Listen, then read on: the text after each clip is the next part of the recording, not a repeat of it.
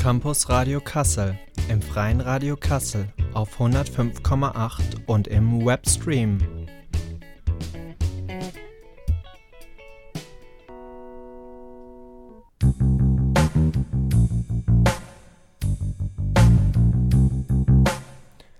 Hallo und herzlich willkommen zum Campus Radio.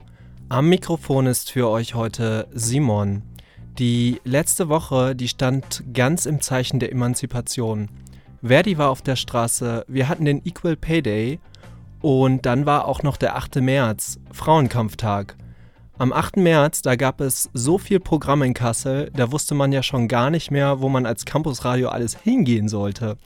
Wir haben uns für die Universität Kassel entschieden und euch einen Vortrag zu den aktuellen Ergebnissen der UNICEF-Studie mitgebracht. Die UNICEF-Studie ist eine europaweite Erhebung zu geschlechtsbezogener Gewalt in der Wissenschaft. Wenn ihr euch also irgendwie mit diesem Thema unwohl fühlt, dann könnt ihr entweder jetzt schon ausschalten oder ihr hört einfach noch ein bisschen weiter, bis wir zu diesem Programmpunkt angekommen sind und ich würde dann nochmal einen Hinweis machen und dann könnt ihr dann ausschalten.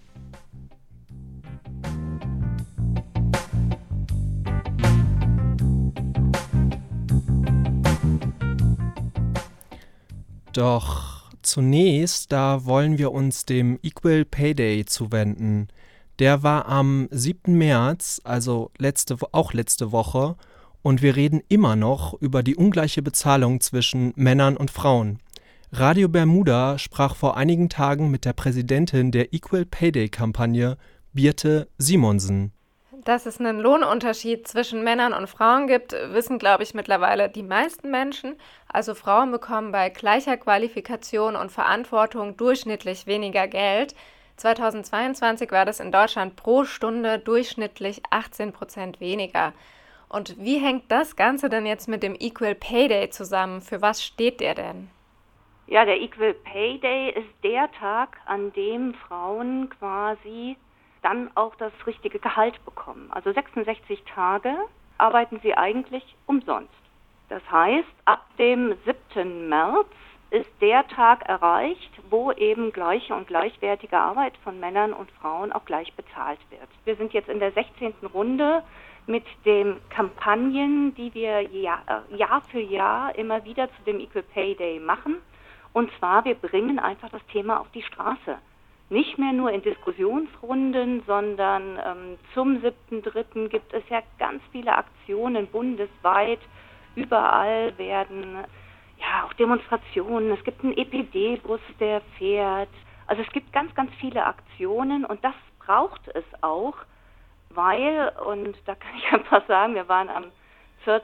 März beim Zukunftskongress in Berlin und da sagte auch Claudia Roth, die dabei war, äh, deutlich, der EPD, der Equal Pay Day, ist kein Gedenktag, sondern ist ein Aktionstag und zwar ein Tag, der sagt, hier muss was passieren. Wir müssen den Gender Pay Gap schließen. Ich habe noch mal eine Rückfrage dazu oder eine Verständnisfrage, weil also Frauen und queere Menschen arbeiten ja tendenziell eher in schlecht bezahlten Berufen im mhm. Gesundheits- und im Sozialwesen. Und aber ihre Forderungen, die betreffen schon alle Berufe und nicht nur die der Besserverdienerin, oder? Genau, das betrifft alle Berufe. Der Gender Pay Gap wird hier vom äh, Bundesamt für Statistik errechnet. Da gibt es auch einen Simulator, wen das interessiert. Der kann dann auch auf der Webseite mal gucken. Und da wird der Bundesdurchschnitt aller Einkommen von Männern und Frauen miteinander verglichen, branchenübergreifend. Da geht auch rein Vollzeit, Teilzeit. Also alles wird an der Stelle miteinander ähm, äh, zusammengesehen und dann eben verglichen. Das hat nichts nur mit äh, höheren Positionen zu tun. Ganz im Gegenteil. Aber Sie sagen das Richtige, das ist gerade auch ein großes Problem, dass äh, Berufe, in denen hauptsächlich Frauen arbeiten, wie in der Pflege und der Erziehung, die sind unterbewertet und unterbezahlt wenn man da etwas ändern würde, wäre das sicher ein richtiger Schritt dahin, eben die Lücke zu schließen. Stichwort Änderung. Gibt es so eine konkrete Forderung? Wenn wir die umsetzen würden, dann hätten wir ganz schnell viel erreicht? Ja, ich, Ich sehe zwei Forderungen. Und zwar haben wir ja ein Entgelttransparenzgesetz seit 2017, was ähm, Frauen ermöglicht, äh, auch eine Gehaltstransparenz zu haben. Das heißt, auch nach dem Gehalt von Männern zu fragen, die eben gleiche oder gleichwertige Tätigkeiten machen. Das Gesetz gilt für Betriebe mit 200 Beschäftigten. Jetzt können Sie sich vorstellen, dass viele Frauen natürlich in Betrieben arbeiten, wo es weniger Beschäftigte gibt. Und von daher wäre es natürlich ideal, wenn wir dahin kommen würden, dass alle Frauen die Möglichkeit haben, eine Auskunft zu kriegen, hey, wie ist denn das Gehalt von meinem Kollegen? Ne? Oder ähm, wieso ist mein Gehalt eigentlich geringer? Also das finde ich auf alle Fälle sehr, sehr wichtig und äh, da gibt es auch EU-weit schon eine, eine Leitlinie, die, die quasi in Deutschland ja dann auch mal mit äh, unterzeichnet werden könnte. Also zumindest hat Lisa Paus in dem Zukunftskongress da so einiges in die Richtung gesagt. Also da bin ich eigentlich recht zuversichtlich, dass das passieren kann. Und dann wäre es wirklich so, dass jede Frau fragen kann. Und das ist auch richtig so. Und natürlich ist es so, dass wir äh, konkrete ähm, Vorgaben haben müssen für Frauen in Leitungspositionen. Also dass wir eine Unterrepräsentanz in ähm, Leitungspositionen haben, das ist natürlich immer noch ein großes Problem, weil damit natürlich auch ja, auch junge Frauen nicht unbedingt immer so viele Role Models haben oder man auch Frauen nicht so nachziehen kann. Also das Thema finde ich ist auch nochmal ganz, ganz wichtig. Wir müssen gucken, dass wir 50-50 in allen Positionen haben. Und dieses Jahr haben Sie einen Schwerpunkt mit Ihrer Kampagne zum Equal Pay Day. Sie schauen explizit die Kunst- und Kulturbranche an. Und ich denke, da ist uns allen klar, das ist eher ein prekäres Arbeitsumfeld. Oh ja. Mhm. Aber was haben Sie da festgestellt in Bezug auf Lohnunterschied zwischen Männern und Frauen? Also interessant ist tatsächlich, auch da ist eine Studie vorgestellt worden, jetzt am 4. März vom Deutschen Kulturrat. Und da hieß es also in den städtischen Museen zum Beispiel, ne, im äh, Museumsmanagement, ne, da ist der Pay Gap gar nicht so groß. Da greifen nämlich äh, Frauen- und Gleichstellungsgesetze. Ne? Da gibt es ja auch Frauenfördermaßnahmen und so weiter. Aber wo es natürlich sehr, sehr groß ist, das ist die bildende Kunst. Das ist sehr, sehr schwierig, weil dort natürlich auch es immer die Frage ist, was kann man eben ausstellen, welche Werke werden besprochen. Da ist auch gerade für Mütter es sehr schwierig, weil man viel Zeit investieren muss, um bekannt zu sein und äh, letztendlich, also das ist leider bei Kunst und Kultur auch so, dass die Care-Arbeit vielfach an Frauen hängen bleibt und von daher es natürlich auch dann sehr schwierig ist, auch äh, gesehen zu werden. Und welche konkreten Forderungen leiten Sie daraus ab? Bei der bildenden Kunst war eine Forderung hier von dem Künstlerinnenverband mehr Stipendien ohne Altersbeschränkung. Also auch mehr in die Richtung, auch Frauen, die in einem etwas höheren Alter sind, 40, 50, auch die müssen ja gucken, dass sie eben ihren Lebensunterhalt bestreiten. Und da wäre es sehr wichtig, dass sie eben verschiedene Möglichkeiten haben.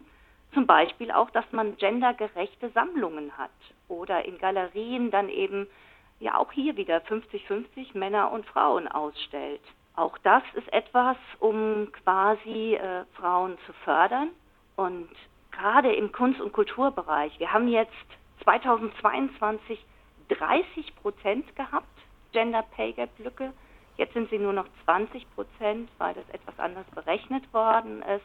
Aber das ist eben eklatant hoch im Vergleich zu unseren 18 Prozent, die wir bundesweit haben. Und da muss wirklich was passieren. Ich habe mal nachgeschaut. Meine Kollegin vom Bermuda-Funk hat 2015 einen Beitrag zum Equal Pay Day gemacht. Ja. Und 2015 war der Equal Pay Day am 20. März. Und dieses Jahr, 2023, ist der Equal Pay Day am 7. März. Wir sind also in acht Jahren 13 Tage nach vorne gerutscht. Ja. Wie schätzen Sie diesen Fortschritt ein? Ja, mir ist er zu langsam.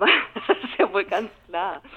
Also ich würde mir wünschen, dass es schneller geht und wenn Sie mich fragen, fände ich es natürlich toll, wir hätten ihn am 1. Januar. Aber das ist nicht realistisch, das ist in Deutschland sehr schwierig. Wieso? Muss man einfach mal sagen, weil tatsächlich in den Betrieben da noch einiges fehlt. Also äh, Frauen auch in Führungspositionen zu bekommen da, ähm, und sie gleich zu bezahlen, ähm, das ist alles noch etwas, was so ähm, nach und nach erst gemacht werden muss. Frauen leisten im Schnitt 52 Prozent mehr unbezahlte Familien- und Sorgearbeit als Männer, also rund 1,5 Stunden pro Tag. Auch dafür unterbrechen oder reduzieren Frauen ihre Erwerbsarbeit mit Auswirkungen auf Karrierechancen, aber natürlich auch auf die Rente.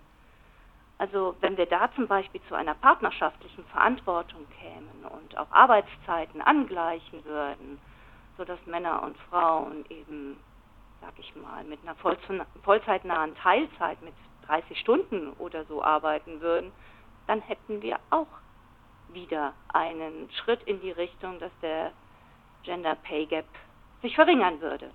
Aber Sie sind jetzt nicht dafür, dass ähm, Sorgearbeit bezahlt wird, oder doch? Ich finde, dass es eine Neubewertung von Care-Arbeit geben soll, ja.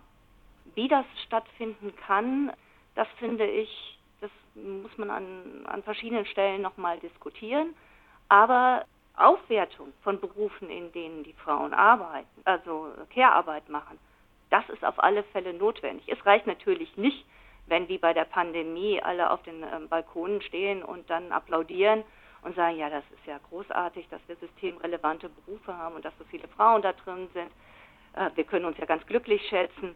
Das hilft denen nicht. Ich meine, dann gab es zwar etwas und es gibt auch jetzt äh, im, im Erzieherinnenbereich bestimmte Ausgleichstage, aber das ist alles noch sehr, sehr gering. Also da müssen wir eine Schippe drauflegen. Sagt Birte Simonsen, die Präsidentin der Equal Pay Day Kampagne bei Radio Bermuda. Vielen Dank für die Übernahme dieses Beitrages. Wenn ihr mehr zu der Equal Pay Day Kampagne erfahren wollt, dann besucht einfach die Webseite www.equalpayday.de. Equal Pay Day auch einfach als ein zusammenhängendes Wort geschrieben. Ihr hört immer noch das Campusradio Kassel auf 105,8 und im Webstream, wo es jetzt mit Musik weitergeht. Kapatult, die haben äh, vor kurzem eine neue Single rausgehauen. Menschen, denen es gut geht. Und da hören wir jetzt einmal rein. Das war Kapatult mit ihrem neuen Song Menschen, denen es gut geht. Ihren Ursprung hat die Band übrigens in Kassel. Inzwischen sind die vier BandmitgliederInnen aber in Leipzig heimelig geworden. Und äh, ja, ich schaue hier gerade mal so ein bisschen auf die Uhr und sehe, dass wir noch massig Zeit haben.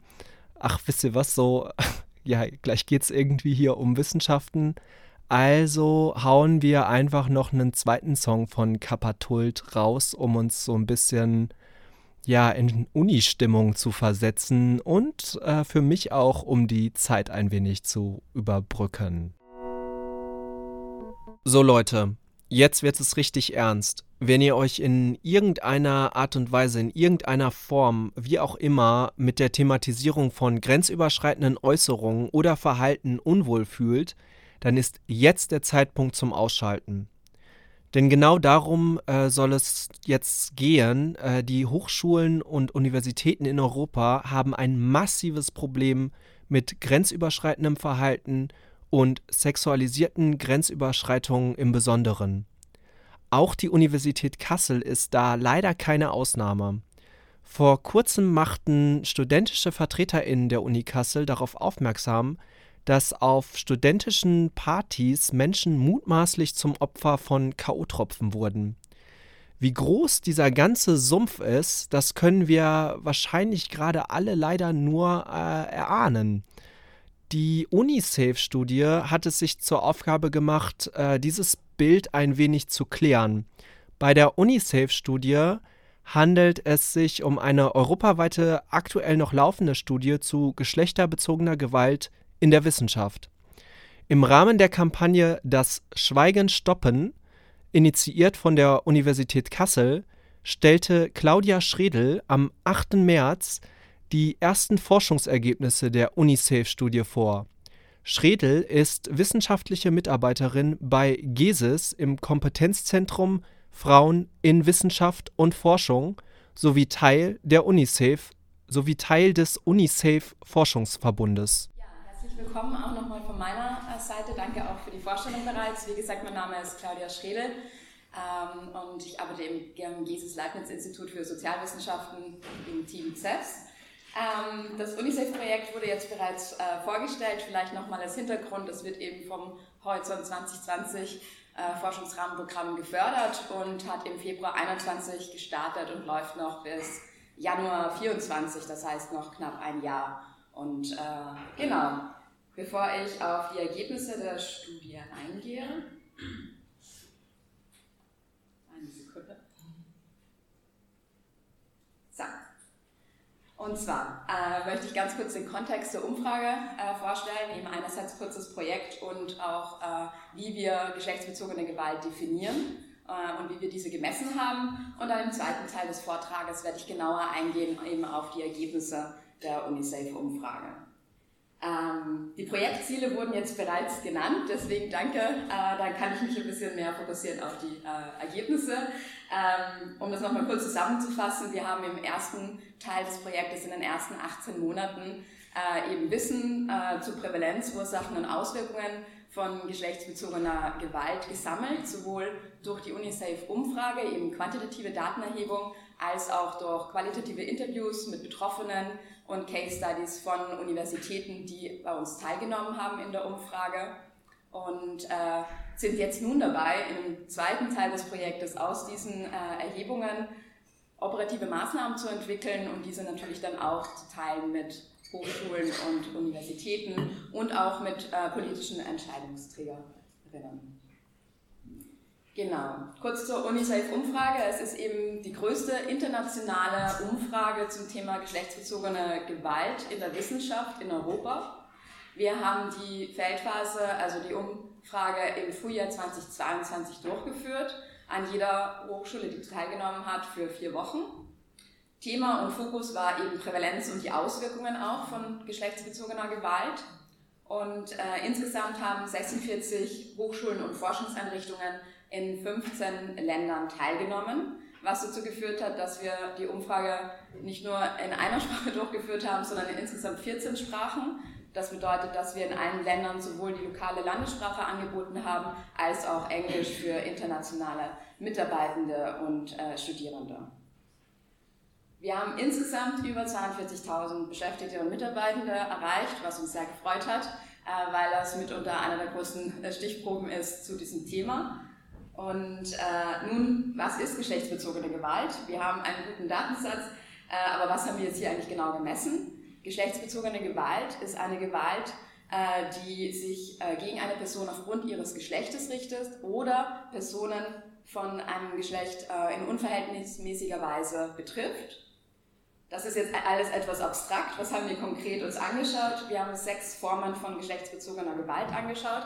Das bedeutet, wir haben ein umfassenderes Verständnis, das über sexuelle Belästigung und sexuelle Gewalt hinausgeht. Ähm, hier haben wir abgefasst äh, und, untersucht körperliche Gewalt, psychische Gewalt, wirtschaftliche und finanzielle Gewalt oder auch ökonomische Gewalt genannt, sexuelle Gewalt, sexuelle Belästigung und Online-Gewalt. Nachdem in der Gesellschaft oder generell auch in Diskussionen oft über sexuelle Gewalt und sexuelle Belästigung diskutiert wird, aber wenig über andere Formen, äh, möchte ich nun kurz darauf eingehen, wie wir diese definiert haben. Körperliche Gewalt ist eben jede Handlung, die einen äh, körperlichen Schaden durch unrechtmäßigen körperliche Gewalteinwirkung verursacht. Sexuelle Gewalt ist jede sexuelle Handlung, die an einer Person ohne deren Zustimmung ausgeübt wird. Psychische Gewalt ist jede Handlung, die einer Person psychischen Schaden zufügt. Das heißt, es kann hier sich um Beleidigungen handeln, um Wutausbrüche äh, oder auch um Drohungen. Sexuelle Belästigung ähm, betrifft jede Handlung. Ähm, Entschuldigung, so, genau. Sexuelle Gewalt betrifft jede äh, Handlung, die unerwünschtes Verbales oder nonverbales äh, oder körperliches äh, Verhalten sexueller Natur betrifft. Das heißt, es waren bereits am Anfang einige Beispiele genannt, eben auch sexuelle äh, Anmerkungen oder sexistische Witze. Und die Online-Gewalt äh, zuletzt sind sozusagen Beispiele wie Cybermobbing, aber auch sexuelle Belästigung äh, über soziale Medien oder andere Plattformen, die auch äh, beispielsweise nicht verein, die nicht einvernehmliche Verbreitung von äh, sexuellen Bildern und Texten gehört hier auch dazu.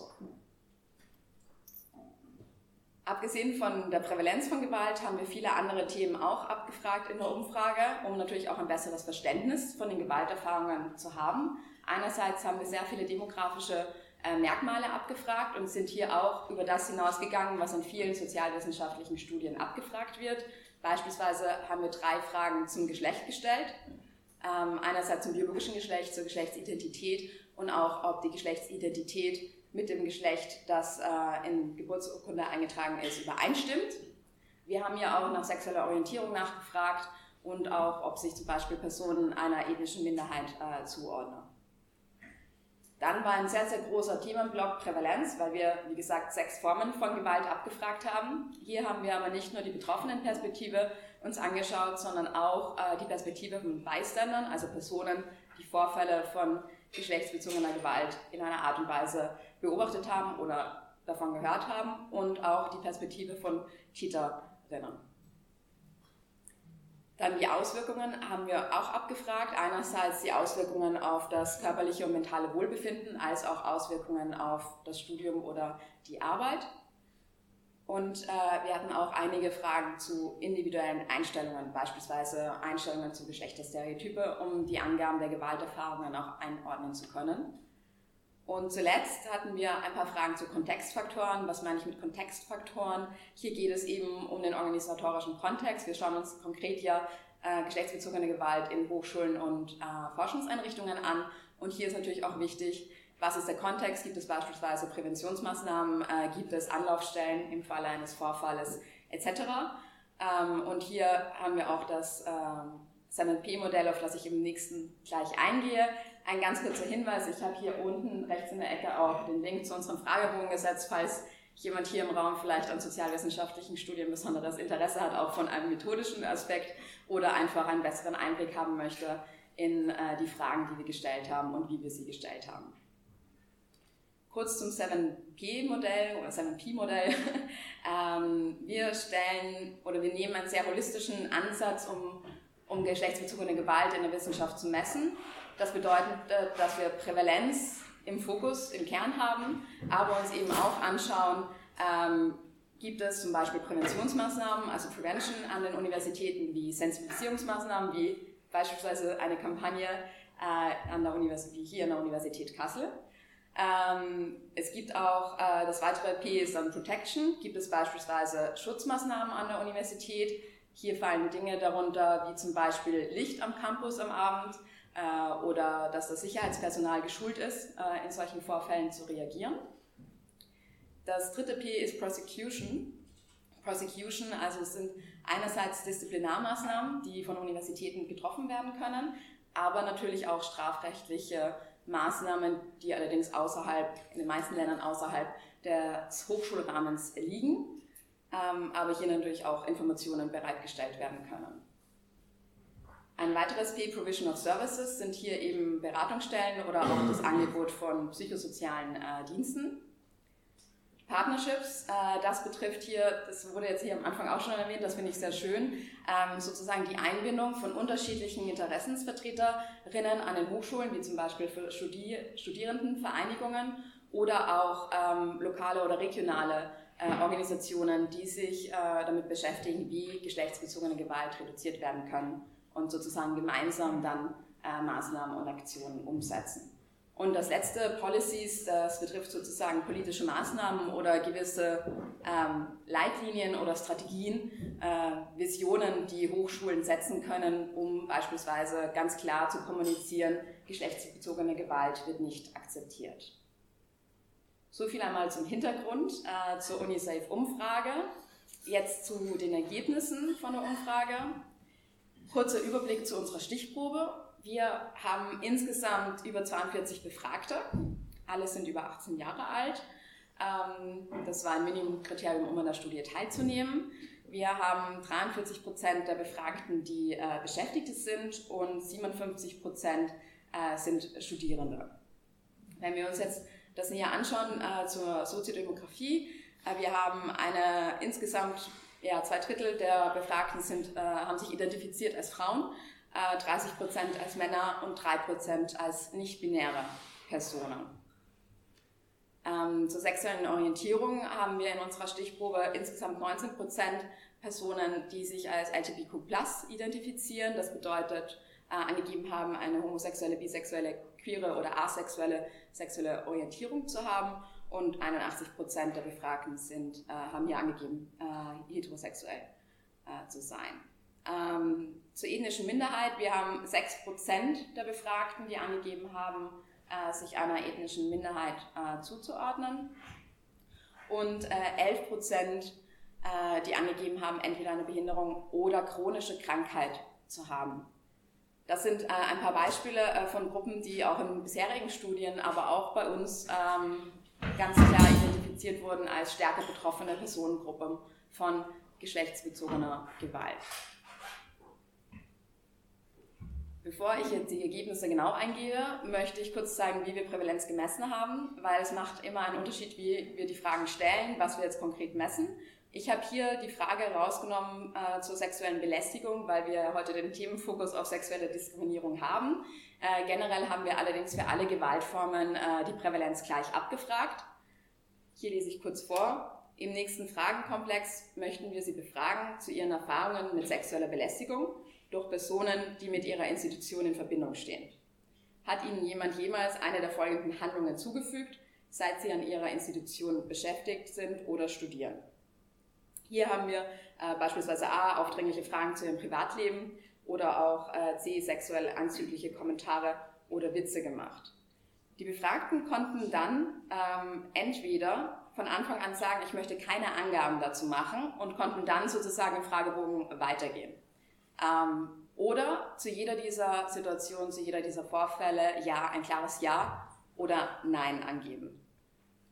Wichtig ist auch noch, ähm, der Zeitraum sozusagen, das ist hier leider ein bisschen verschoben, aber ähm, genau, äh, der Zeitraum sozusagen, auf den wir uns hier beziehen, weil Prävalenz ist sozusagen der prozentuelle Anteil der Befragten, die einen bestimmten Vorfall von geschlechtsbezogener Gewalt zu einem bestimmten Zeitpunkt erlebt haben.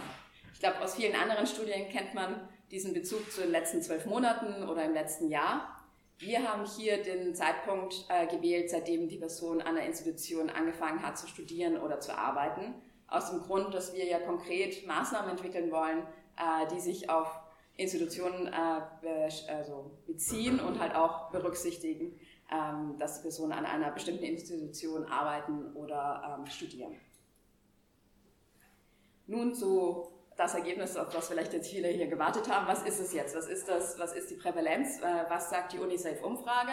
Hier haben wir festgestellt, dass fast äh, zwei von drei Befragten eine Form von diesen sechs Formen erlebt haben, seit sie dort angefangen haben, an der Institution zu studieren oder zu arbeiten. Was klar hervorgeht, ist, dass psychische Gewalt die meist vertretene Art von Gewalt ist, die erlebt worden ist, mit 57 Prozent und äh, jede dritte befragte und befragte Person hat sexuelle Belästigung erlebt. Wenn wir uns das weiter anschauen, sehen wir auch, äh, dass auch alle anderen Formen von Gewalt ähm, vorhanden sind. Äh, oft wird das ja gesagt, hier an unserer Hochschule, an unserer Institution haben wir sowas nicht. Das ist ein Problem von anderen. Ähm, das zeigt ganz klar, dass innerhalb der Wissenschaft in Europa haben wir ein Problem mit geschlechtsbezogener Gewalt. Und äh, bevor ich jetzt auch noch kurz die Unterschiede zwischen den Studierenden und den Beschäftigten zeige, möchte ich noch einmal betonen, dass bestimmte Personengruppen klar davon stärker betroffen sind. Äh, wie bereits anfangs erwähnt, sind das vor allem Frauen und nicht-binäre Personen, aber auch Personen, die beispielsweise sich als LGBTQ identifiziert haben oder Personen einer ethnischen Minderheit oder Personen, die angegeben haben, eine äh, Behinderung oder chronische Krankheit zu haben. Und auch unter den internationalen Studierenden haben wir festgestellt, dass diese stärker betroffen sind. Was sind nun die Unterschiede zwischen den Beschäftigten und Studierenden? Es zeigt sich in unserer Umfrage, ähm, dass die Beschäftigten stärker betroffen sind, äh, mit 74 äh, Prozent der Beschäftigten, die aussagen, mindestens eine Art von dieser Gewalt, also von geschlechtsbezogener Gewalt erlebt zu haben. Äh, und auch eben bei finanzieller Gewalt, was eben zum Beispiel die äh, nicht Zusage von einer Konferenzteilnahme oder anderer finanzielle Mittel äh, zur weiteren Karrierebeförderung äh, betrifft, äh, stärker betroffen sind. Allerdings zeigt sich, dass Studierende stärker betroffen sind von körperlicher und sexueller Gewalt. Nun haben wir dieses, die Prävalenz, es zeigt sich, wir haben ein Problem, aber was passiert, wenn ein Vorfall, wenn eine Person einen Vorfall erlebt, meldet sie diesen oder meldet sie diesen nicht? Das ist ja gerade der Punkt, wo auch die Hochschulen und Einrichtungen äh, etwas tun können. Hier zeigt sich leider, dass nur 13 Prozent der Befragten, die angegeben haben, eine Form von geschlechtsbezogener Gewalt erlebt zu haben, diesen auch melden. Wenn wir uns das jetzt nochmal in Gruppen anschauen, ähm, zeigt sich auch, dass es unter Beschäftigten 23 Prozent sind, die den Vorfall oder die Vorfälle melden, unter Studierenden aber nur 7 Prozent. Und auch wieder, wenn wir uns anschauen unter den Geschlechtern, zeigt sich, dass nicht-binäre Personen beispielsweise mit 0,4 Prozent äh, Meldeverhalten von den Vorfällen, die sie erleben, obwohl sie stärker betroffen sind, ähm, ein ganz klares Problem haben und äh, das auf jeden Fall ein Bereich ist, in dem viel getan werden kann. Wir haben dann auch gefragt, was waren denn die Gründe, dass äh, der Vorfall oder die Vorfälle nicht gemeldet worden sind. Und die zwei oder fast die Hälfte der Personen haben angegeben, ich war mir nicht sicher, ob das Verhalten schlimm genug war, um es zu melden. Oder auch mit 31 Prozent, damals habe ich das Verhalten nicht als Gewalt erkannt. Und das deutet halt auch klar auf eine gewisse Normalisierung von Gewalt in unserer Gesellschaft hin, dass Personen gewisse Situationen, die ganz klar zuzuordnen sind als geschlechtsbezogene Gewalt, nicht als diese erkennen oder sich unsicher sind, ob das bereits schlimm genug ist, um wirklich etwas dagegen zu tun. Als weitere Punkte haben wir auch, ich dachte nicht, dass etwas passieren würde, selbst wenn ich es melden würde, mit 26 Prozent. Ähm, oder auch beispielsweise, ich wusste nicht, wem ich es sagen sollte, mit 17 Prozent. Das sind wiederum Faktoren, auf die die Institutionen und Einrichtungen selbst auch etwas tun können, weil hier klar hervorgeht, dass hier einfach Unsicherheit herrscht, wem soll ich das sagen und passieren Disziplinarmaßnahmen oder ändert sich eigentlich gar nichts. Wenn wir uns nun die Auswirkungen auf die körperliche und mentale Gesundheit anschauen und das Wohlbefinden in den letzten drei Monaten, also hier hatten wir einen anderen Bezug, nicht seitdem man angefangen hat, an der Institution zu studieren oder äh, zu arbeiten, sondern die letzten drei Monate, weil hier geht es beispielsweise um Sachen wie Bauchschmerzen, Kopfschmerzen, äh, oder auch emotional erschöpft oder Probleme, sich zu konzentrieren. Das sind äh, gewisse Symptome oder Erfahrungen, die man jetzt in einem längeren Zeitraum schwer beurteilen kann. Ähm, und hier haben wir konkret die Personen, die das angegeben haben, in den letzten drei Monaten einmal oder öfters erlebt zu haben. Im Dunkeln, also im dunkelblauen Balken, sieht man die Personen, die Gewalt erlebt haben und im hellen die Personen, die keine Gewalt erlebt haben. Erstmal das erste Ergebnis, wenn man sich das anschaut von den Prozentangaben, insgesamt kein gutes Bild für die Wissenschaft. Personen mit oder ohne Gewalterfahrungen haben in den letzten drei Monaten Kopfschmerzen, Bauchschmerzen, sind emotional erschöpft, haben Probleme, sich zu konzentrieren oder Schwierigkeiten zu schlafen. Also das muss mal generell gesagt werden, dass es etwas zu unserem Arbeitsklima an Hochschulen und Forschungseinrichtungen sagt, was wir generell auch unabhängig von Themen, also Kampagnen zu geschlechtsbezogener Gewalt angehen sollten. Wenn wir uns jetzt aber anschauen, konkret äh, die Unterschiede, sehen wir in allen Gruppen, also in äh, allen Gruppen, in allen Angaben, in allen Symptomen ganz klare Unterschiede zwischen den Personen, die geschlechtsbezogene Gewalt erlebt haben und jene, die keine erlebt haben. Und hier ist überall klar, dass Personen, die eine geschlechtsbezogene Gewalterfahrung gemacht haben, stärker betroffen sind. Außer, und das ist ja auch ganz, ganz klar am, am, Ende keine der genannten Auswirkungen in den letzten drei Monaten. Hier ist es andersrum, weil hier geht es ja darum, dass ich gesagt habe, es sind keine Auswirkungen auf mich äh, in den letzten drei Monaten. Ich habe hier noch äh, zwei, ähm, noch zwei äh, Symptome konkret, äh, also zwei Auswirkungen nochmal markiert, wo die größten leider verschoben, äh, die größten Unterschiede sind zwischen äh, Personen, die Gewalterfahrungen gemacht haben und jene, die keine gemacht haben. Wenn wir uns nun die arbeitsbezogenen Auswirkungen anschauen, diese Frage ist nur an Beschäftigte gegangen, an den Hochschulen und Forschungseinrichtungen.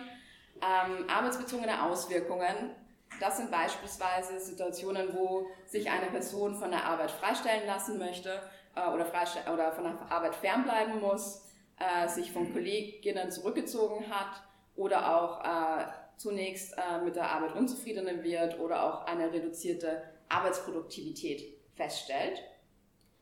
Auch hier hinweg zumindest äh, ein besseres Bild als vorher bei der körperlichen und mentalen Gesundheit, wenn wir es uns über alle Personen hinweg anschauen, aber auch wieder ganz klar festzustellen, dass die Personen, die Gewalterfahrungen gemacht haben, stärkere Auswirkungen erleben. Und dass hier einfach ein ganz klarer Zusammenhang herrscht zwischen gemachten Gewalterfahrungen und äh, Auswirkungen auf die Arbeit.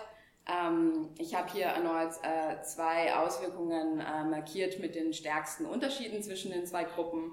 Äh, eben einerseits, dass äh, viele Personen, die geschlechtsbezogene Gewalt äh, erlebt haben, versucht haben oder auch gelungenerweise Team, Aufgabengebiet oder Abteilung äh, zu wechseln und sich mit der Arbeit unzufrieden gefühlt haben.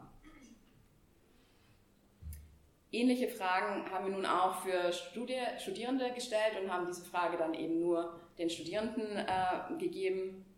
Hier zeigt sich auch erneut ein großer Unterschied zwischen den Personen, die Gewalterfahrungen gemacht haben und jene, die keine gemacht haben.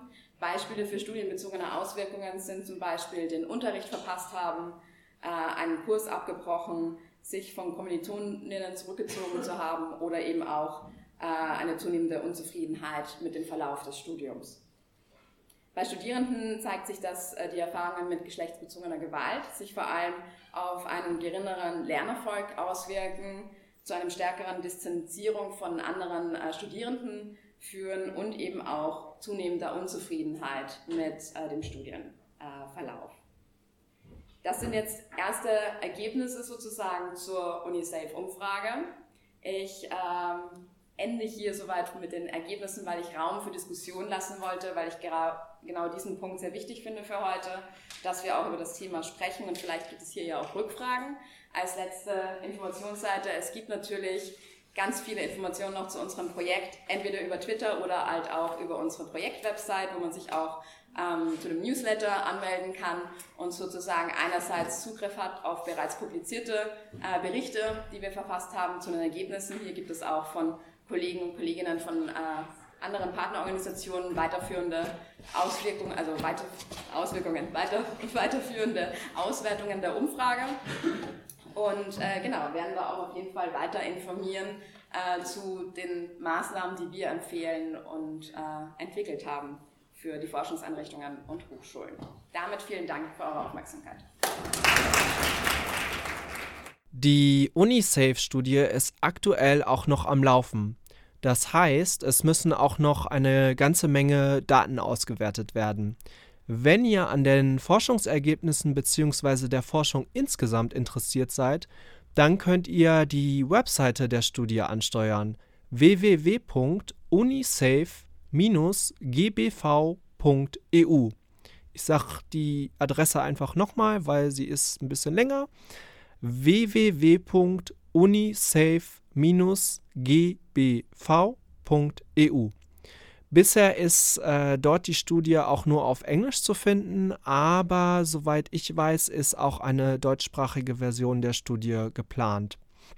Auch wir vom Campus Radio Kassel wollen an dem Thema dranbleiben, also seid gespannt auf zukünftige Sendungen.